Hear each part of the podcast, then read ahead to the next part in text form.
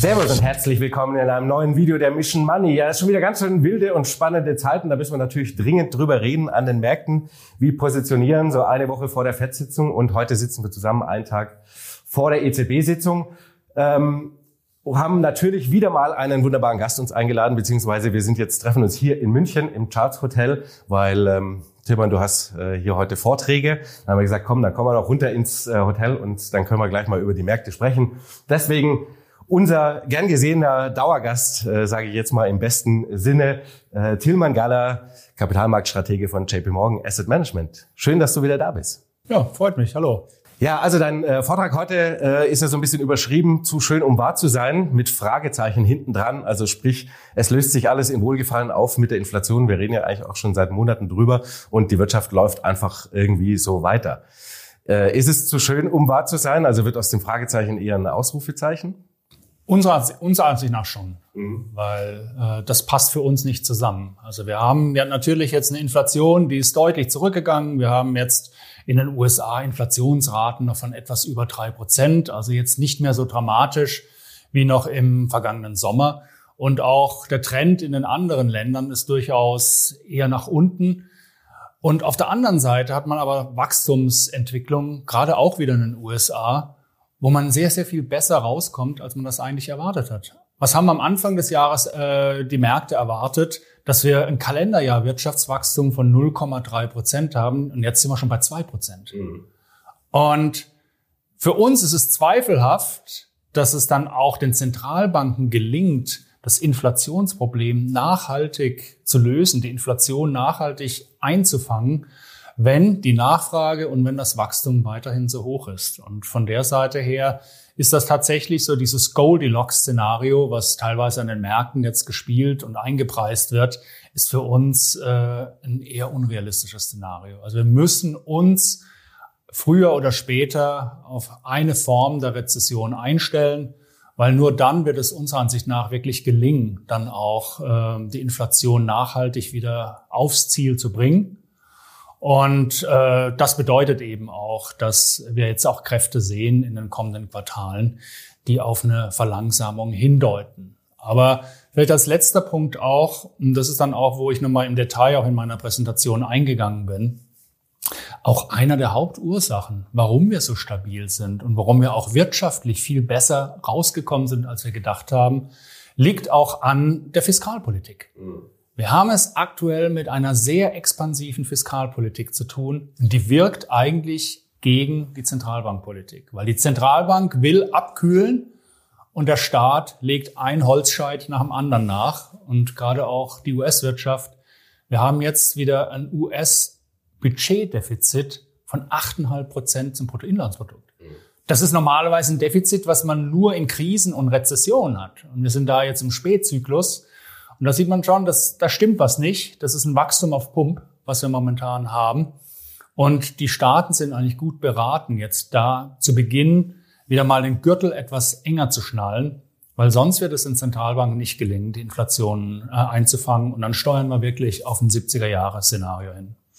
Oder läuft es einfach so, dieses Prinzip Hoffnung, naja, okay, theoretisch sind wir ja am Ende des Zykluses und nächstes Jahr wird vielleicht eine Notenbank wieder die Zinsen senken in den USA und äh, dann wird auch die quasi ist äh, das, das Staatsdefizit auch wieder besser finanzierbar. Ja? Das ist ja das Thema, das wir auch die letzten Monate schon besprochen hat, äh, wie viel das mittlerweile im Budget ausmacht. Und dann haben wir quasi wieder so ein Gegengewicht. Wir haben wieder ein höheres BIP, das klingt äh, sowieso dann immer prozentual alles viel besser und dann wird das alles nicht so teuer und dann machen wir einfach so weiter wie wie wir das ja schon lange Zeit betrieben haben, das Spiel.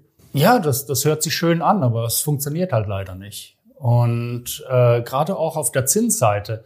Und ich glaube, da haben sich einige auch die Finger verbrannt dran, äh, als noch im Frühjahr geglaubt wurde, die Fed nimmt die Zinsen nach oben, und jetzt, gerade jetzt, äh, in der nächsten Sitzung, fängt sie schon an zu senken. Ja, einfach mal so ähm, prophylaktisch. Äh, und das funktioniert halt nicht. Mhm. Und wir haben auch keinen Zinsgipfel, dem wir uns jetzt nähern, sondern wir, äh, wir haben eher ein Zinsplateau. Das heißt, die Fed ist jetzt auf der Zielgeraden. Sie, sie macht vielleicht maximal noch mal einen Schritt. Aber dann wird sie entsprechend auch das Zinsniveau erstmal äh, relativ lange oben halten. Und ich bin mir noch nicht so ganz sicher, ob die Märkte dessen bewusst sind, dass dann doch ähm, über eine längere Periode wir es mit dem höheren Zins äh, zu tun haben. weil natürlich eben die Fed auch sieht, der Arbeitsmarkt ist weiterhin relativ robust. Wir haben weiterhin Lohnsteigerungen, die sind viel zu hoch. Die sind nicht vereinbar mit einem zweiprozentigen Inflationsziel. Und solange sich da die Lage nicht abkühlt, äh, werden die sicherlich nicht beginnen, die Zinsen zu senken. Und so ist es eine Illusion zu glauben, äh, wenn ich jetzt im Finanzministerium sitze, äh, jo, ich kann diese ganzen Programme beibehalten und vielleicht noch mehr ausgeben, weil bald wird das Geld billiger. Das funktioniert halt nicht. Mhm. Äh, ganz im Gegenteil, wir stellen immer mehr fest, dass die wachsamen Bondmärkte wieder da sind. Und man kann nicht mehr einfach nur Geld ausgeben, wie man gerade lustig ist. Ähm, das Geld hat wieder einen Preis. Money for nothing ist vorbei. Und entsprechend müssen das dann auch die Staaten lernen. Und wenn sie es nicht lernen, wird es inflationär und dann wird es eben auch vom Zinsniveau noch mal höher werden. Und das wäre, glaube ich, auch für die Märkte ein Worst Case. Dann hätten wir dieses äh, 70er, 80er Jahres Szenario ja, quasi. Genau. Ähm, aber ist es vielleicht natürlich auch so, dass jeder so ein bisschen drauf hofft, äh, denn historisch hatten wir ja eigentlich nie diese Plateauphasen, also keine langen Phasen. Das war immer ein relativ kurzer Gipfel. Und dann hat die Notenbank dann hat doch wieder relativ schnell angefangen, die Zinsen zu senken. Ja, durchschnittlich war die Haltezeit so gut sieben Monate. Genau. Es kann dieses Mal durchaus etwas länger sein, weil wir diese Sondereffekte von der Pandemie haben. Wir haben halt in den früheren Zyklen keine Pandemie gehabt. Das ist einmalig. Und wir haben auch auf die Pandemie eine einmalige Fiskalreaktion gesehen. Die größten Ausgabenprogramme in Friedenszeiten. Mhm. Und das hat da eben einen Nachfrageschub gegeben, der halt auch mehr oder minder die Wirtschaft so resilient macht, die bisher vieles eben dann auch abgefedert hat, was, wo man gedacht hat, die hohen Zinsen bringen die Wirtschaft zum Absturz. Und das hält immer noch an. Wir haben immer noch Überschussersparnisse in den USA. Sie schmelzen ab, aber sie sind noch da. Also sie, die schieben sicherlich die Wirtschaft noch mal bis zum Jahresende an. Dann ist zwar vorbei, aber das sind Effekte, die einfach äh, positiv wirken. Und man hat eben jetzt auch die ganzen auch Investitionsprogramme, die weiterhin auch positiv wirken. Muss ich mal vorstellen, man hat immer noch aus der Covid-Zeit denn äh, in den USA den American Rescue Plan. Das ist ein mhm. Volumen von 1,8 Billionen US-Dollar. Da ist zwar einiges schon verfrühstückt worden, aber einige ähm, Bereiche und Transfers sind immer noch im Gange. Oder man hat jetzt die ganzen neuen Programme, wo man merkt, die Industriepolitik ist wieder hoffähig geworden. Die Industriepolitik ist wieder da. Inflation Reduction Act. Ja. Richtig, Inflation Reduction Act für, ähm, für, für Klimainvestments. Dann hat man Infrastrukturbill ähm, äh, für die Infrastruktur. Dann hat man, ich will mal sagen, auch die Technologierivalität mit China, den Chips Act, äh, die Sicherung auch der ähm, Produktionsketten. Das sind alles Programme, die sind nochmal 1,4 Billionen US-Dollar schwer, die jetzt in den nächsten Jahren investiert werden. Und das ist eben etwas, was ähm, die Wirtschaft momentan stützt, wo man auch sehen kann, wir bekommen zwar klassisch einen Abschwung im Wohnungsmarkt, aber die Unternehmensinvestitionen, die sind weiterhin robust, wo man auch denkt, bei den hohen Finanzierungskosten jetzt, dass die, dass die Unternehmen jetzt zurückhaltend sind mit den Investitionen, aber man sieht einen kompensierenden Effekt. Mhm. Also die hohen Finanzierungskosten werden halt kompensiert durch staatliche Programme, durch Subventionen, durch Anreize, die gesetzt werden. Und das hält eben das Wachstum, die Nachfrage und alles äh, oben und verhindert eben auch, dass die Inflation nachhaltiger nach unten geht. Mhm. Und jetzt haben wir nochmal ein neues Inflationsgespenst, was plötzlich wieder auftaucht, und das ist Öl. Genau. Und das ist äh, das nächste Thema, was nochmal gerade auf diesem Goldilocks-Szenario nochmal einen Dämpfer äh, verpassen kann. Wenn wir eben nicht nur eine erhöhte Kerninflation haben, außer Energie und Nach äh, Nahrungsmittel, sondern dass eben jetzt auch von der Ölseite wieder äh, Gegenwind bekommen. Weil wir müssen jetzt leider mit Bedauern feststellen, das Kartell OPEC funktioniert wieder. Und mhm. das ist eben halt eines der Ergebnisse auch des Ukraine-Kriegs dass ähm, da OPEC und teilweise eben auch Russland jetzt dann auch ähm, zusammengerückt sind, bedauerlicherweise. Und jetzt in dieser Phase durch Produktionskürzungen nochmal den Ölpreis künstlich erhöhen. Genau, wir wollen ja bis Jahresende quasi das so fortschreiben. Rechnet ihr schon damit, dass wir also übers quasi bis Jahresende und darüber hinaus eher wieder diese stabil hohen Ölpreise haben werden? Und das wird sich inflationär gerade in den USA auswirken. Die USA haben jetzt eigentlich so ihre schönste Zeit hinter sich, ja. was, äh, was Öl- und Benzinpreise betrifft. Da haben wir in den letzten Monaten sehr äh, dämpfende Effekte für die Inflation erlebt, weil einfach der Vorjahresölpreis und, und Benzinpreis sehr viel höher war. Ja. Aber das dreht sich jetzt gerade. Und das gleiche Schicksal wird auch bei uns in Europa drohen, mit einer gewissen Zeitverzögerung. Wir haben noch sehr inflationäre Basiseffekte drinnen in der jetzigen Zahl im September und Oktober letzten Jahres. Ja, wir haben ja, wir haben ja die Gaskrise im August letzten Jahres und äh, gehabt, wo dann auch die Preise da alle auch weitergegeben wurde. Das fliegt jetzt erstmal raus in den nächsten Monaten. Da wird die Inflation noch relativ schön aussehen in der Eurozone. Dann auch das 9-Euro-Ticket, dieser Effekt, der, der, der fällt dann auch weg in Deutschland. Aber danach wird auch äh, bei dem Ölpreis in der Eurozone wieder eher aufwärts gehen, was die Inflation betrifft. Und das ist dann eben auch ein Punkt, wo wir sagen, ja, das wird auch zu einer gewissen Unruhe dann an den Märkten führen. Und dann wird man sich eben dann gewahr werden, hoppla, wahrscheinlich bleiben die Zinsen doch etwas länger oben, als wir uns das alle wünschen und hoffen. Gerade auch wenn irgendeine Finanzierung oder irgendein Investment ansteht. Und das sind sowohl die privaten Haushalte äh, am Wickel, genauso wie die Staaten auch deren fiskalischer Spielraum auch immer geringer wird. Und das konnte man jetzt schon im US-Budget sehen, wie die Finanzierungskosten, die Zinskosten nach oben gehen. Und gerade auch in den USA stehen in den nächsten Jahren nicht unerheblich ähm, Refinanzierung an auf dem Staatsanleihenmarkt. Und das ist, das kann die Zinskosten erheblich nach oben treiben.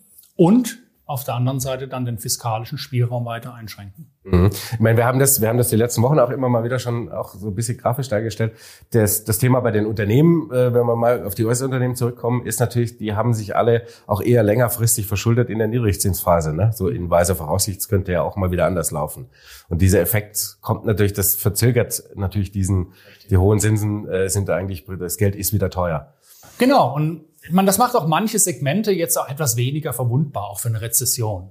Ja. Also ich muss jetzt mit nicht mehr so viel Zähne klappern auf, das High, auf den High-Yield-Markt schauen, ähm, ja. der in früheren Vorrezessions- oder Rezessionszeiten immer zwei Probleme hatten.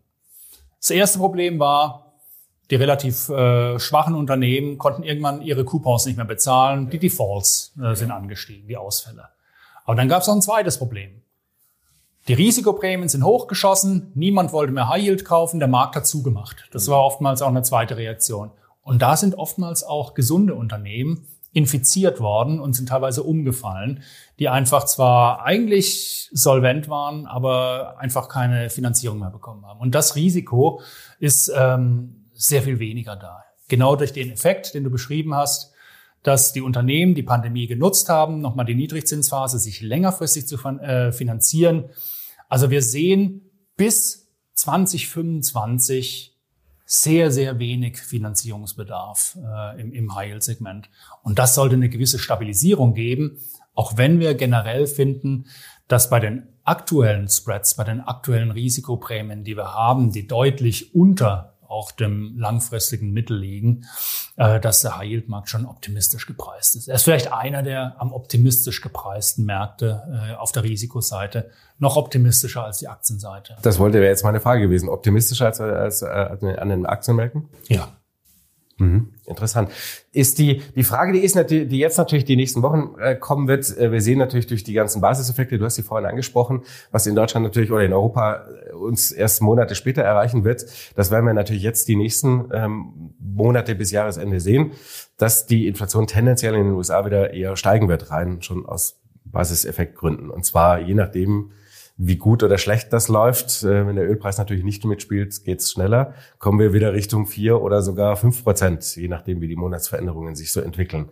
Ähm, ist da dann nicht die Befürchtung, dass wir die Diskussionen dann doch wieder ein bisschen von vorne bekommen, dass also nicht irgendwie, keine Ahnung, zum, zur Jahresmitte nächstes Jahr an Zinssenkungen überhaupt zu denken ist, sondern dass sich das alles nochmal eine ganze Nummer weiter nach hinten wegschiebt? Das wird sich schon nach hinten verschieben, unserer Ansicht äh, nach, also, also nach dem jetzigen Stand der Dinge, weil eben halt auch die, die Wirtschaft relativ robust ist. Und die, die Fed schaut eben auch in gewisser Maße auch auf den Arbeitsmarkt, vielleicht etwas weniger auf die Arbeitslosenquote, die natürlich immer noch sensationell niedrig ist mit 3,8 Prozent. Aber sie schaut viel mehr auch auf die Lohnentwicklung. Und wenn man dann eben auch die Lohnentwicklung sich anschaut, auch ähm, von der Atlanta Fed, die immer noch ähm, äh, im Fünferbereich sich befindet, das ist alles, was nicht kompatibel ist mit einem zweiprozentigen Inflationsziel. Und äh, solange das so ist, werden sie weiterhin eher auf der Straffungsseite sein als auf der Lockerungsseite. Also erst wenn man da auf der Lohnseite wirklich eine nachhaltige Entspannung sieht, dann hat die Notenbank dann auch die Konfidenz und den Spielraum dann zu sagen, okay, jetzt scheint so langsam die, unsere Geldpolitik zu wirken, jetzt können wir etwas den Fuß von der Bremse nehmen und können dann beginnen zu, äh, zu senken. Aber das ist immer noch relativ weit vorne und auch noch relativ ungewiss. Was eben heißt ja, man soll sich jetzt auf die nächsten halbes Jahr mindestens darauf einstellen, dass die Zinsen erstmal da sind, wo sie sind. Und dann muss man eben schauen, wie sich das konjunkturelle Bild jetzt entwickelt. Weil man darf ja trotzdem vergessen, neben den positiven Sachen wie Fiskalpolitik, stabile Investments, starker Arbeitsmarkt, Reallöhne, die wieder richtig kräftig steigen, auch in den, in den USA über zwei Prozent, ähm, gibt es weiterhin bremsende Effekte. Und das mhm. sind halt die Finanzierungskosten. Die wirken zwar nicht so richtig und nicht so wie in früheren Zyklen, eben wegen den stützenden Maßnahmen, aber sie wirken trotzdem. Die Finanzierungskosten für den Immobilienmarkt ähm, äh, sind, sehr, sind sehr hoch und sind auf einem Niveau, was wir zuletzt im Vergleich zum verfügbaren Einkommen in den 80er Jahren gesehen haben. Das wird weiterhin den Wohnimmobilienmarkt bremsen, auch wenn er jetzt mal eine kleine Erholung gesehen hat. Die Bremsspuren werden weiterhin da sein, weil sich einfach kaum noch jemand äh, eine Wohnimmobilie leisten kann, der nicht sehr viel Eigenkapital hat. Und auch auf der Investitionsseite, auch wenn die Unternehmen längerfristig refinanziert hat, irgendwann müssen sie refinanzieren. Also das, das beißt so langsam aber sicher hinein und kommen so kleine Effekte dazu, dass jetzt entsprechend dann auch, was die Studentenkredite betrifft, die Studienkredite, die müssen jetzt auch wieder zurückbezahlt werden. Also das sind alles Zahlungen, die jetzt wieder aufgenommen werden, die wieder kommen, äh, wo man sagen kann, ja, das sind gewisse Effekte am Werk, die weiterhin, äh, die weiterhin bremsen. Und man sieht aber eben halt auch auf weltweiter Sicht, dass die Güternachfrage immer noch relativ schwach ist und mhm. dass die Belebung aus China heraus eben ausgeblieben ist, ja. die, die starke Belebung, wo meines Erachtens gerade auch Europa etwas drunter zu leiden hat und weshalb gerade auch die Wirtschaftszahlen aus Europa jetzt etwas enttäuschend eigentlich reinkommen. Ähm, weil wir keinen großen äh, Exporteffekt äh, aus, aus China heraus haben, weil die eben ihre eigenen Probleme haben mit dem Immobilienmarkt. Hm. Aber es ist, ich bleibe noch mal ganz kurz äh, abschließend bei der Inflation.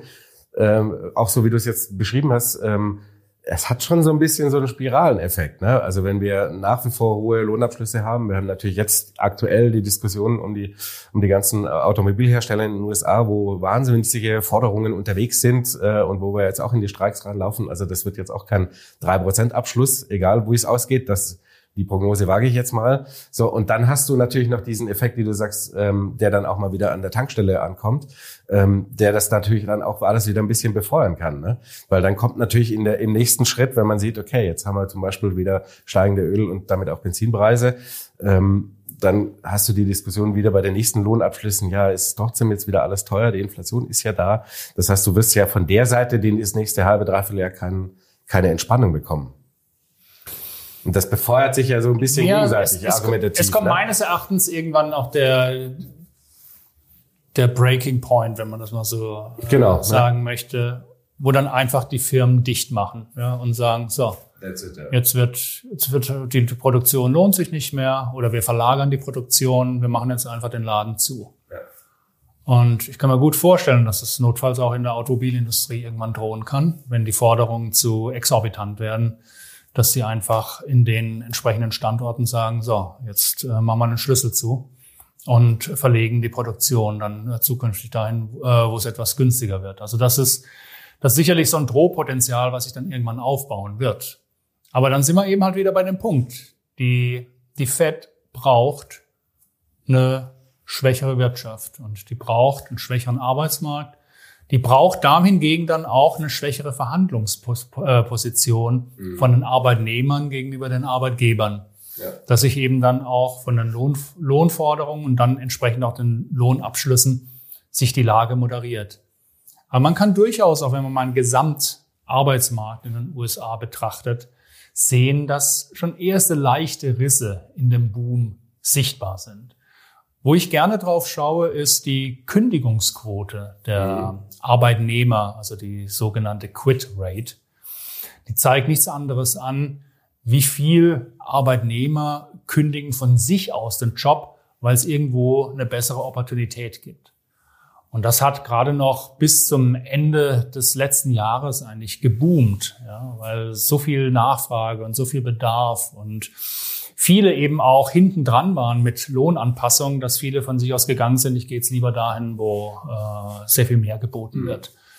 Und da sieht man, wie diese Quit Rate jetzt doch äh, nachhaltig jetzt zurückkommt. Also wir sind jetzt schon wieder auf den Stand von 2019 zurückgefallen und die Tendenz geht nach unten. Und wenn man dann auch die neuen, neuen Stellen sieht, auch da nimmt die Dynamik Stück für Stück ab. Also es, wir, wir befinden uns auf einem Pfad, wo der Arbeitsmarkt dann anfängt, etwas äh, schwächer äh, zu werden.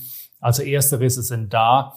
Also das macht jetzt das Ganze nicht unmöglich. Also ich sehe, ich sehe uns jetzt noch nicht in einer wirklich so einer Todes äh, Lohnpreisspirale angekommen, wo man sagt, es gibt nur noch einen Weg und der ist nach oben, sondern es ist in der Tat schon sichtbar, dass da erste erste Risse da sind.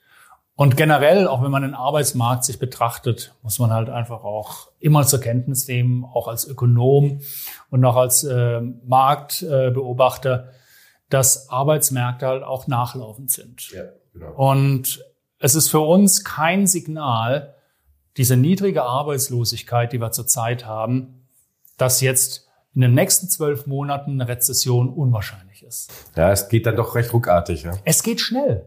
Und es fängt ganz langsam an und exponentiell.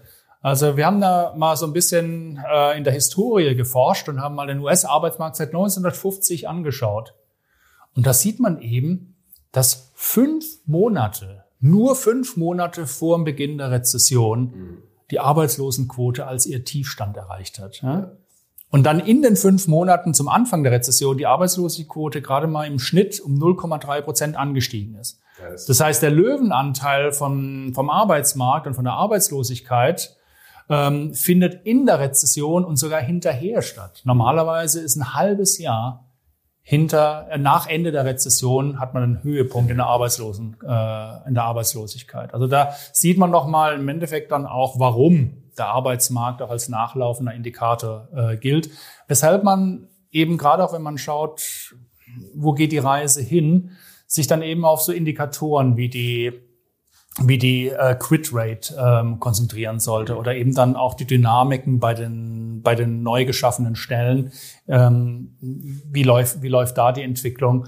Das sind die Punkte, die entsprechend dann auch äh, für uns relevant sind und da sieht man, wie eine gewisse Schwäche einkehrt. Wie würdest du dir in wenn man wenn du dieses Szenario jetzt so mal malen ähm, die die Stimmung an den Märkten erklären? Denn wir haben ja quasi die fast schon auf den Punkt genaue saisonale schöne August Korrektur gehabt. Nach der Rallye war die ganz ordentlich und äh, ganz süß. Und jetzt haben wir eigentlich die letzten Wochen, alle sind aus dem Urlaub zurück, äh, haben wir eigentlich so langsam eine langsame Gegenbewegung. Ähm, steigt so ein bisschen, nicht euphorisch, aber doch. Die Wohler kommt wieder zurück. Es ist eigentlich doch alles easy.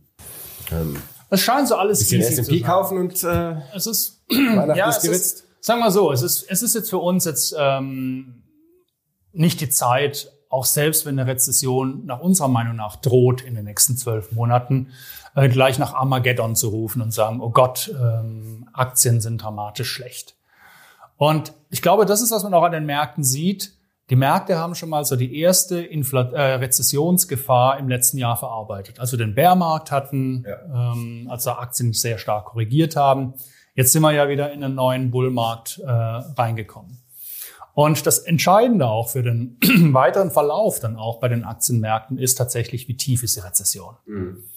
Und ich höre oft die Frage, berechtigterweise natürlich auch, ja, was meint er jetzt mit moderater Rezession und was meint er mit tiefer Rezession? Äh, was kann ich mir darunter vorstellen? Äh, für mich eine entscheidende Größe ist, ob eine Rezession moderat oder tief ist, wie die Gewinnentwicklung der Unternehmen ist. Ja.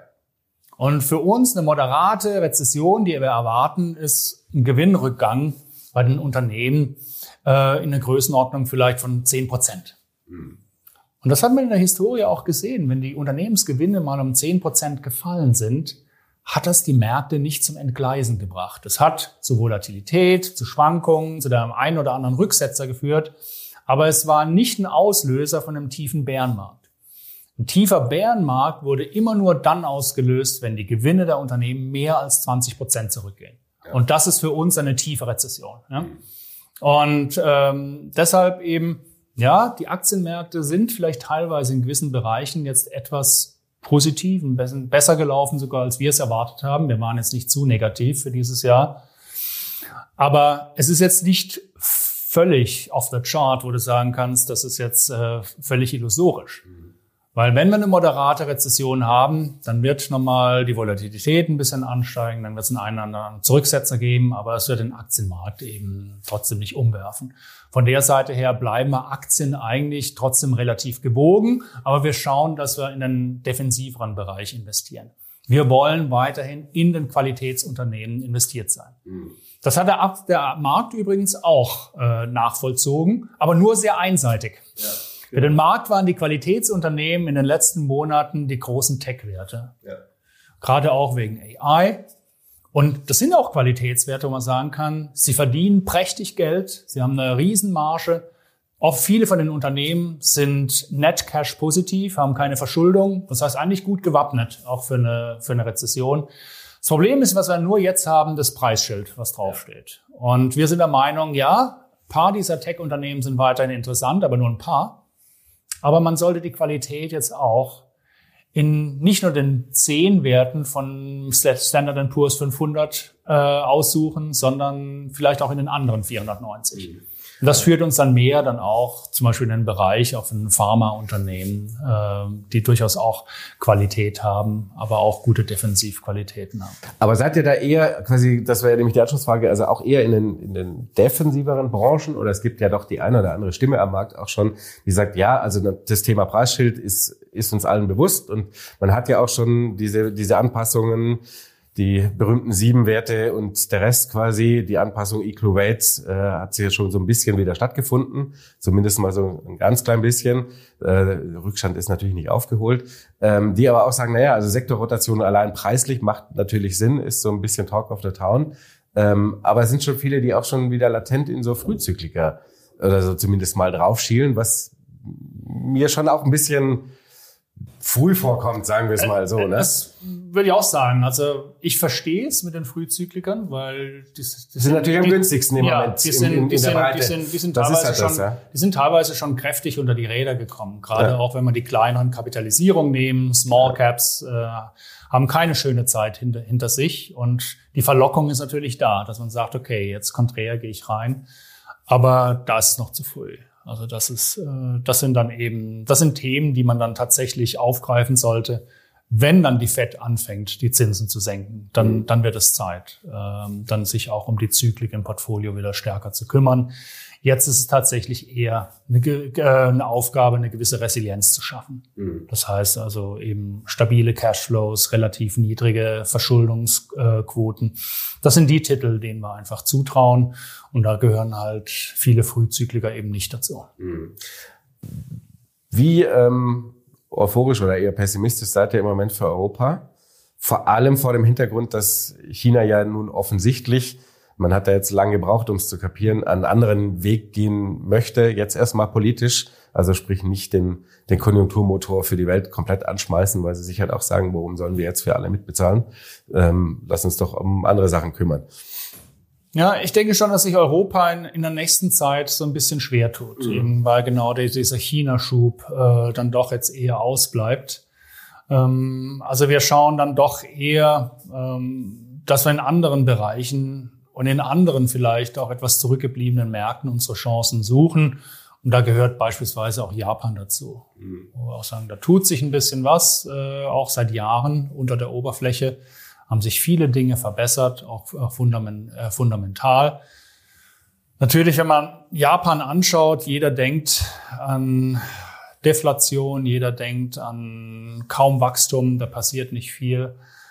Aber allein wenn man mal die Unternehmensgewinne betrachtet in den letzten zwölf Monaten, war Japan der einzige Markt, wo die Gewinne pro Aktie ähnlich stark gestiegen sind wie in den USA. Mhm. Aber nur die Multiples in den USA sind nach oben gegangen, aber für Japan hat es keinen richtig interessiert. Und da steckt aber eben auch was dahinter. Da steckt eben auch dahinter, dass damals auch mit Abenomics, auch die Politik der drei Pfeile, dass da eben auch ein Thema war, auch die Governance äh, zu verbessern der Unternehmen, so diesem, dieser alten Japan AG ein Ende zu setzen. Das heißt, die Governance hat sich jetzt Stück für Stück äh, verbessert. 2014 wurde ein Stewardship Code eingeführt. Und man kann das durchaus sehen, dass ähm, jetzt die Unternehmen anfangen, aktionärsfreundlicher zu werden. Man hat besser diversifizierte Aufsichtsräte. Also das funktioniert langsam alles sehr, sehr viel besser. Und momentan hat man in Japan eine ganz spannende Situation, finde ich.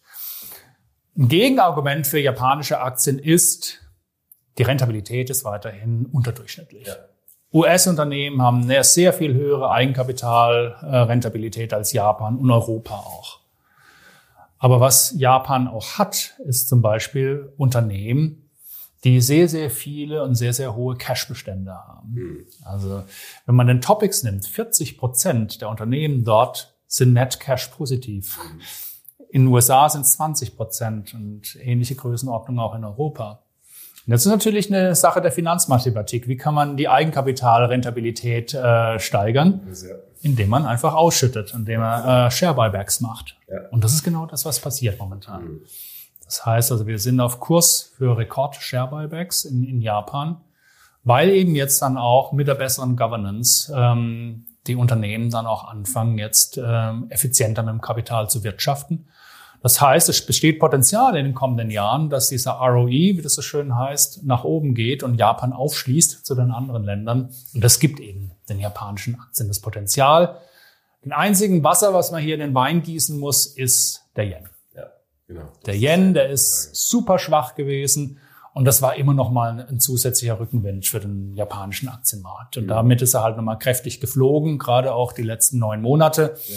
Und das ist etwas, wo wir die andere Richtung sehen. Also ja. der Yen jetzt auch mit dem Ende der Yield Curve Control in, in, in Japan oder mit dem absehbaren Ende ähm, rechnen wir, dass auch mehr Repatriierung stattfinden, dass der Yen eher zur Stärke neigt und das ist ein gewisser Gegenwind für japanische Aktien. Also das, das heißt, japanische Aktien eben, gerade wenn man jetzt aus der Eurobrille anschaut, äh, wenn man den Schritt wagen will, dann sicherlich äh, ungehatcht, also mhm. mit, äh, mit, mit vollem Währungsrisiko, aber in dem Fall eher eine Währungschance. Mhm. Genau, aber gehen wir noch mal kurz quasi Europa und, äh, und, und China, also Europa seit der aus, aus der China-Schwäche raus im Moment eher vorsichtig.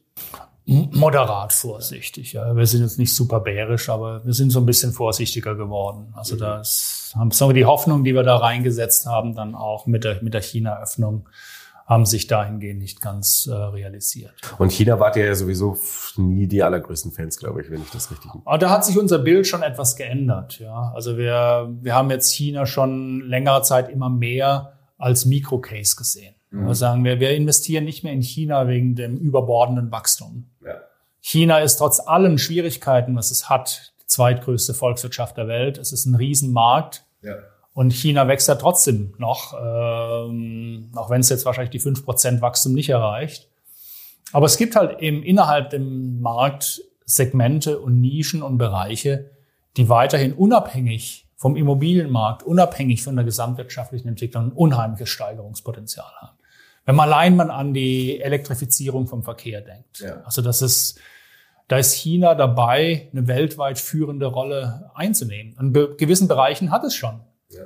Die meisten Elektrofahrzeuge und Plug-in-Fahrzeuge auf der Welt fahren in China. 55 Prozent aller Bestände, die weltweit unterwegs sind, äh, sind in China. Und auch vom, Ans äh, vom Anteil ähm, des Absatzes von Elektrofahrzeugen bei den Gesamtfahrzeugen hat China inzwischen prozentual äh, Europa überholt. Mhm. Also das ist ein Riesenboom, wo auch technologisch gesehen die Chinesen durchaus äh, auf, auf der Höhe der Zeit sind. Und sie haben sich natürlich auch, was Batterietechnik und was äh, Versorgung der Batterietechnik mit Rohstoffen betrifft, natürlich exzellent aufgestellt. Also das sind alles um, rund um diese Wertschöpfungsketten. Das ist zum Beispiel auch so ein Bereich, wo man sagt, das sind einfach sehr, sehr hohe Wachstumsraten und ganz wichtig für China auch, das ist ein Bereich, der auch politisch durchaus gewollt ist, gewollt dass er wächst. Genau. Ja. Und da muss man halt sehr, sehr stark darauf achten inzwischen in China. Äh, aber sonst lässt sich nicht leugnen. China hat seine volkswirtschaftlichen Probleme. Ja. Und China ist an einem Punkt angekommen, wo es auch äh, nicht mehr große Probleme mit noch größerer Liquidität zuschütten kann. Genau, ja. Und man sieht das auch. Und wir halten auch diese Erwartungen, jetzt kommt die Bazooka, äh, jetzt kommt noch der große Stimulus, der alles wieder nach oben treibt. Das sehen wir nicht mhm. dieses Mal. Und man kann das sehr gut nachvollziehen an, an, der, äh, an der Kreditexpansion, die sehr, sehr moderat nur ist. Mhm. China versucht jetzt mehr oder minder einzudämmen, äh, eine Ansteckung ähm, der Immobilienkrise in den Rest der Wirtschaft. Ja.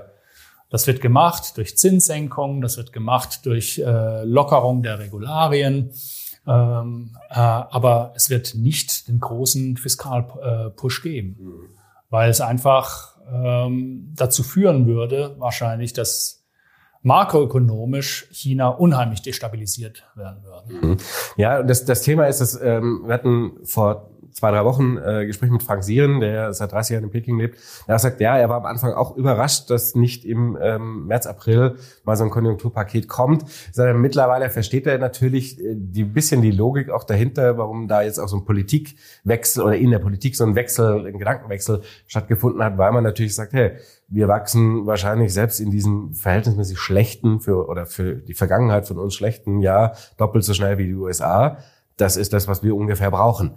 Ähm, und dann können wir uns mal ein bisschen mehr um Binnenkonjunktur kümmern. Wir können mal versuchen, das Vertrauen wiederherzustellen und solche Themen machen. Und äh, warum, wenn wir jetzt die Bazooka auspacken, bezahlen wir letzten Endes nur die Stabilität vom Rest der Welt. Ähm, genau. Ein Stück weit, äh, das an uns so ein bisschen mit dranhängt. Und wozu mhm. eigentlich? Ich meine, du hast Macht keinen genau, Sinn. Wenn alle anderen ja, schwach sind, warum soll ich jetzt den, genau. den ganz dicken machen, wenn ich sowieso schon verhältnismäßig stabil bin? Ne? Ja, und du hast jetzt genau ein ganz wichtiges Wort genannt, Stichwort Vertrauen. Ja. Und das ist momentan das größte Problem in China. Der, Privat, der Privatsektor hat eine Vertrauenskrise. Ja. Man kann das in vielen Bereichen sehen. Bei den Anlageinvestitionen sieht man, dass der Privatsektor ein Nullwachstum hat. Ja. Das war 2006, 2005 lag das noch bei 30 Prozent. Das war einer der Haupttreiber des chinesischen Wachstums. Ja. Und man sieht es auch bei den Überschussersparnissen die sind in China immer noch da. Mhm. Die gehen nicht wie jetzt in den USA oder teilweise bei uns wieder zurück in die Wirtschaft, sondern die sind da. Ähm, wenn man mal die Einlagen nimmt äh, von, den, von den Privathaushalten, die haben sich in den letzten anderthalb Jahren verdoppelt, von 10 Billionen auf 20 Billionen Yuan. Mhm.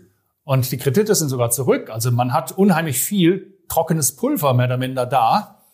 Aber man traut es nicht, sich entweder zu investieren oder eben auch zu konsumieren, weil man Sorge hat in vielerlei Hinsicht um den Immobilienmarkt, um staatliche Eingriffe. Und das ist eben. Ja, die äh, ganzen anderen Anlagevehikel gab es ja auch nochmal Zahlungsausfälle, ne? Also so dieses zweite Standbein des des äh, Vermögens. Genau, und auch genau mit diesen Wealth Management Products, äh, die sind da teilweise auch sauer geworden. Ähm, und das ist eben äh, eine wichtige Aufgabe und das, das, ist, das ist keine schnelle Lösung. Ja? Äh, das ist äh, Vertrauen äh, haut relativ schnell ab, aber ist sehr mühsam wiederzuerlangen. Mhm. Und da muss jetzt die Politik in Peking eben über die nächsten Quartale einfach mehr Verlässlichkeit wieder zeigen dass der Privatsektor wieder Vertrauen fasst und wieder investiert und wieder konsumiert und ähm, äh, mehr oder minder das Geld auch wieder in den Kreislauf äh, bringt. Und das hätte dann vielleicht sogar noch mal eine bessere Wirkung als irgendeine kurzfristige fiskalische Bazooka.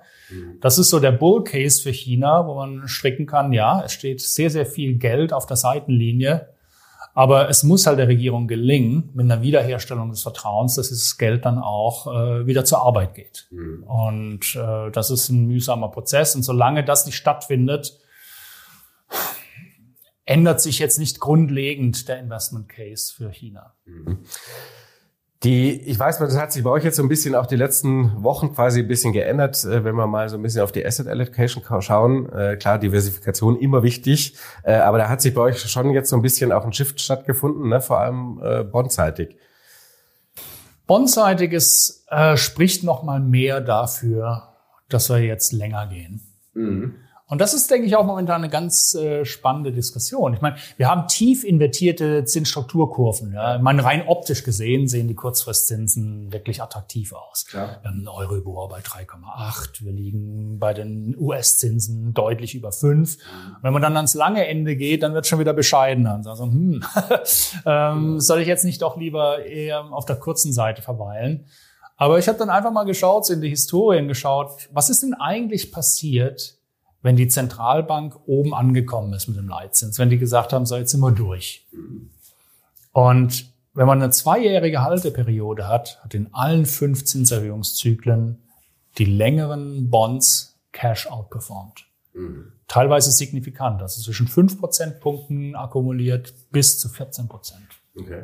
Und das heißt also, trotz eben niedrigeren Renditen, die da sind, äh, ist es ein sehr, sehr spannendes Thema. Wenn man eben auch der Überzeugung oder zur Überzeugung gekommen ist, die Zentralbanken sind jetzt erstmal oben, dann ist es ein sehr, sehr spannendes Thema. Kurz lohnt sich dahingehend nur, Cash ist nur dann King, wenn wir in so ein 70er-Jahres-Szenario reinkommen. Ja. Wenn die Staaten weiter kräftig ausgeben, wenn die Inflation weiter steigt und wenn wir eben auf der Zentralbankseite jetzt dann plötzlich äh, Präsidenten und Präsidentinnen haben, die wie damals Volker dann auf die Notbremse drehen und ganz brutal dann auch den Leitzins äh, weiter hochnehmen bis in den zweistelligen Bereich. Mhm. Das wäre durchaus ein Szenario, wo man sagen kann, da ist Cash dann durchaus weiterhin äh, auch längerfristig spannend. Aber das ist ein Szenario, was wir momentan so nicht haben. Von der Seite her ähm, präferieren wir lange Duration gegenüber kurz. Mhm.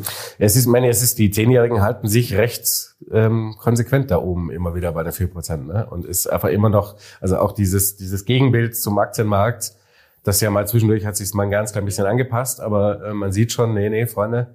Es sind, es sind erhebliche Verschiebungen da am Werk, ja. Und ich habe ja vorhin gesagt, die wachsamen Bondmärkte sind zurück, ja. Und ja. das Fiskaldefizit in den USA spiegelt sich da auch wieder. Ja? Mhm. Das das nicht mehr so ohne weiteres spurlos am Anleihenmarkt äh, vorübergeht. Und auch ähm, es verschieben sich sehr, sehr viele Dinge momentan. Äh, die Zentralbanken kaufen nicht mehr. Ja. Meines Erachtens jetzt auch die Asiaten kaufen auch nicht mehr. Mhm. Äh, die Chinesen aus politischen Gründen, die Japaner aus Zinsgründen. Ja. Für den Japaner eine, eine gehatchte US Treasury zu kaufen, kostet 6% Hedging-Kosten im Jahr. Äh, also da ist er mit seinen 0,6, 0,7 Prozent JGBs zu Hause besser aufgehoben. Ähm, also die fallen erstmal als äh, traditionelle Käufer aus.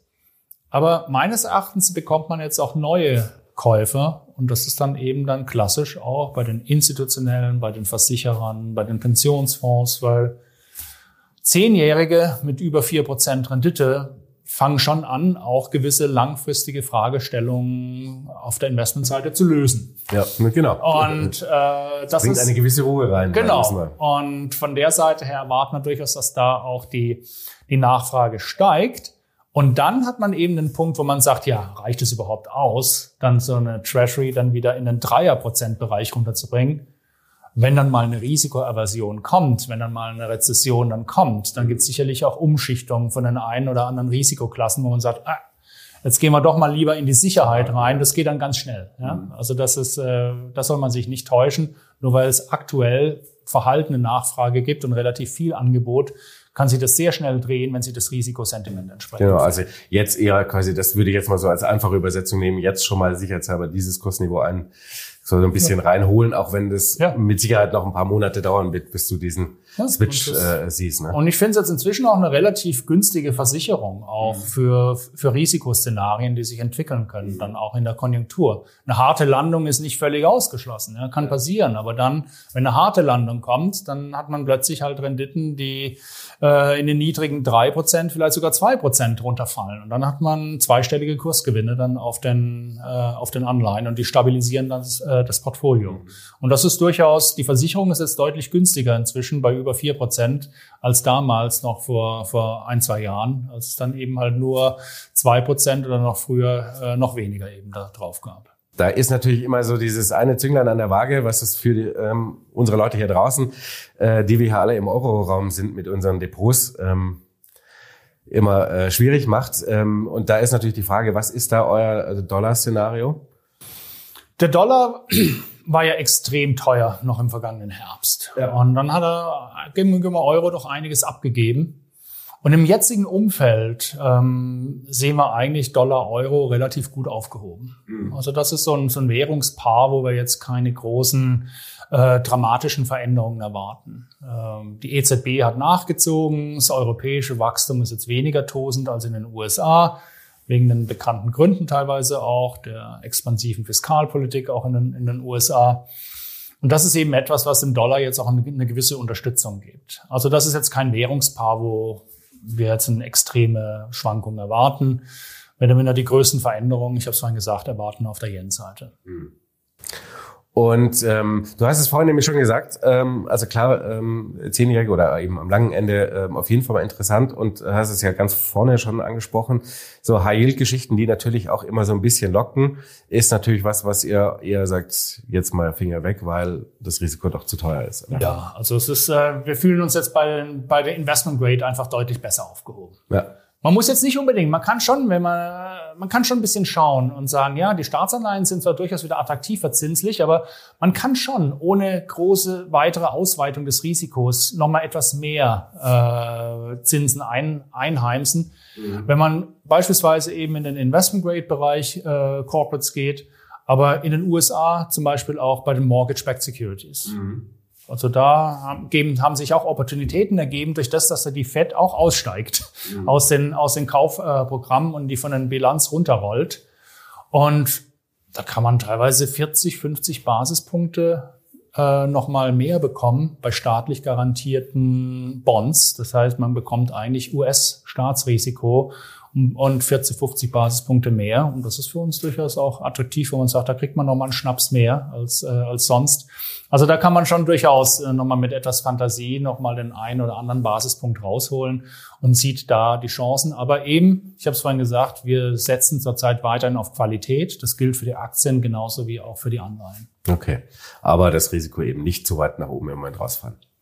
Ja, richtig. Aber sich auch nicht aus dem Risiko verabschieden. Genau. Und da äh, hat man ja gerade auch in den letzten Monaten gemerkt, da kann man sehr schnell sehr viel verpassen. Mhm, genau. Und das ist schlimmer als jedes Minus im Depot. Thema, vielen Dank. Danke auch.